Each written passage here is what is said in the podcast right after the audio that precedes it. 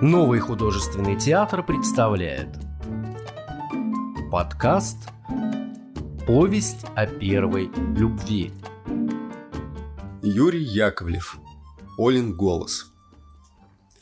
Когда Оля уехала в Евпаторию, Володькина жизнь стала такой пустынной и неустроенной, словно он сошел не на своей станции и блуждает по незнакомым улицам среди чужих людей. Ему казалось, что Оля уехала не на время, а навсегда – и он, Володька, ей больше не нужен. Потому что в этой Евпатории сколько угодно таких Володек. Есть даже получше.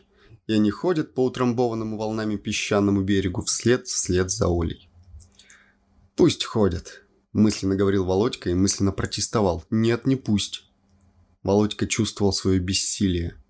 Он готов был кинуться в бой хоть с ветряными мельницами. Но откуда в большом городе взяться дряхлым крылатым мельницам? Володька не находил себе места. Он бесцельно слонялся по городу, стараясь отвлечься от мрачных мыслей. На его пути возникали телефонные будки. Из этих будок он всегда звонил Оле. Не было в городе такой будки, из которой бы он не звонил Оле. И когда раздавался ее голос, телефонная будка оживала, наполнялась теплом, весельем. Будка вместе с Володькой взлетала в небо и кружилась над городом. А люди не знали, что будка летит и кружится. Они нетерпеливо стучали в толстое стекло медными двушками. Володька не слышал стука. Он сильнее прижимал трубку к уху, и казалось не телефонная трубка, а сам Володька был прикован цепью к телефону-автомату. Теперь, без Олиного голоса, телефонные будки как бы вымерли. Они стояли как памятники счастливому времени, когда Оля не уезжала ни в какую Евпаторию. А что, если распахнуть тяжелую дверь опустить монетку и набрать знакомый номер.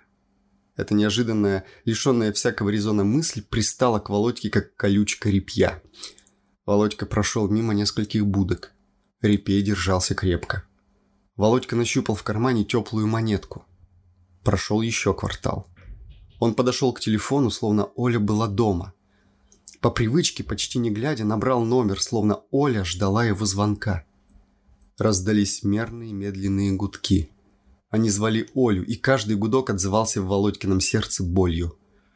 И вдруг из трубки в самое ухо прозвучало. «Я слушаю». Это был Олин голос. Володька отличил бы его из тысячи. Он знал в этом голосе каждую нотку, каждую хрипинку. Этот голос был всегда одинаково прекрасен. И в телефонной трубке, и у классной доски, и на спортивной площадке – его звучание было важнее самого смысла слов. Оно само по себе имело смысл. «Я слушаю». «Что ж ты молчишь, Володька?» «Оля слушает».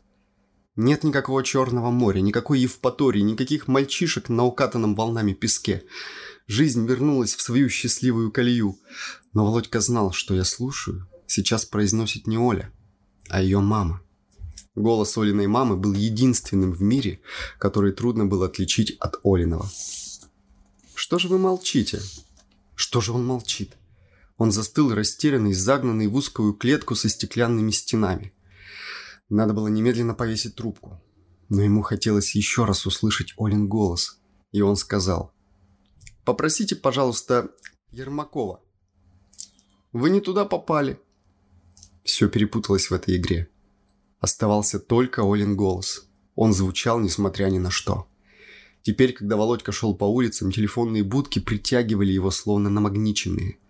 Это были не простые будки, а бесценные хранилища Олиного голоса.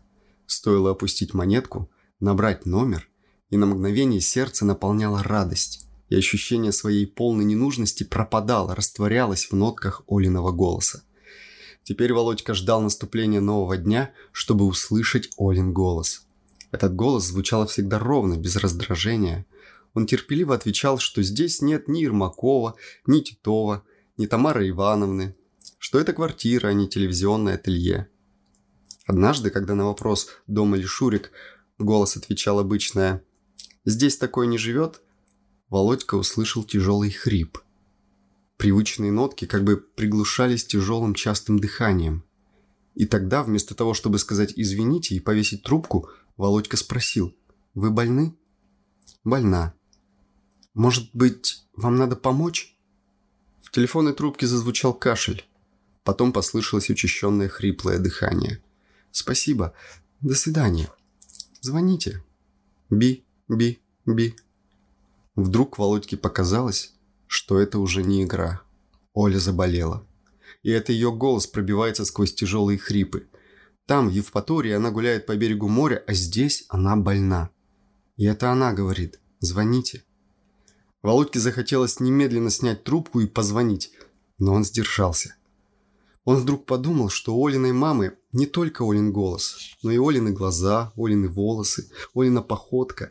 И потому, что в этой незнакомой взрослой женщине так много Олиного, он почувствовал прилив какого-то смутного непонятного тепла.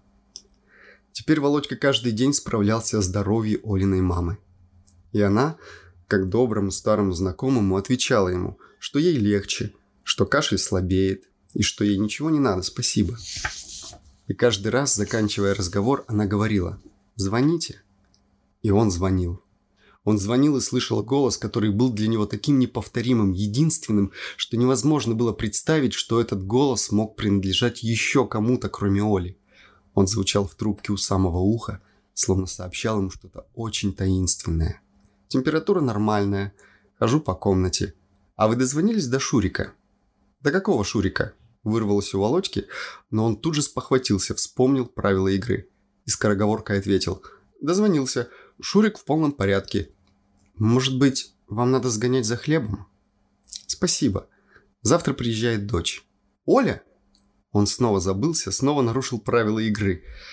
Но когда игра подходит к концу, можно нарушить правила. Вы знаете мою дочь? Знаю. Ах, вот на что.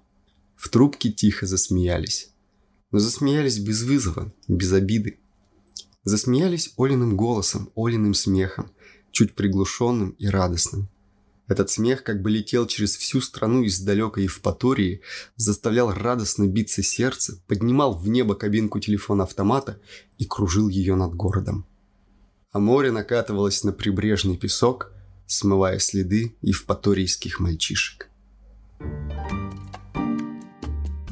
Другие выпуски подкаста ищите в популярных библиотеках подкастов по поисковому запросу «Сказки на день», а также в социальных сетях в группах Нового художественного театра, где найдете еще много чего интересного.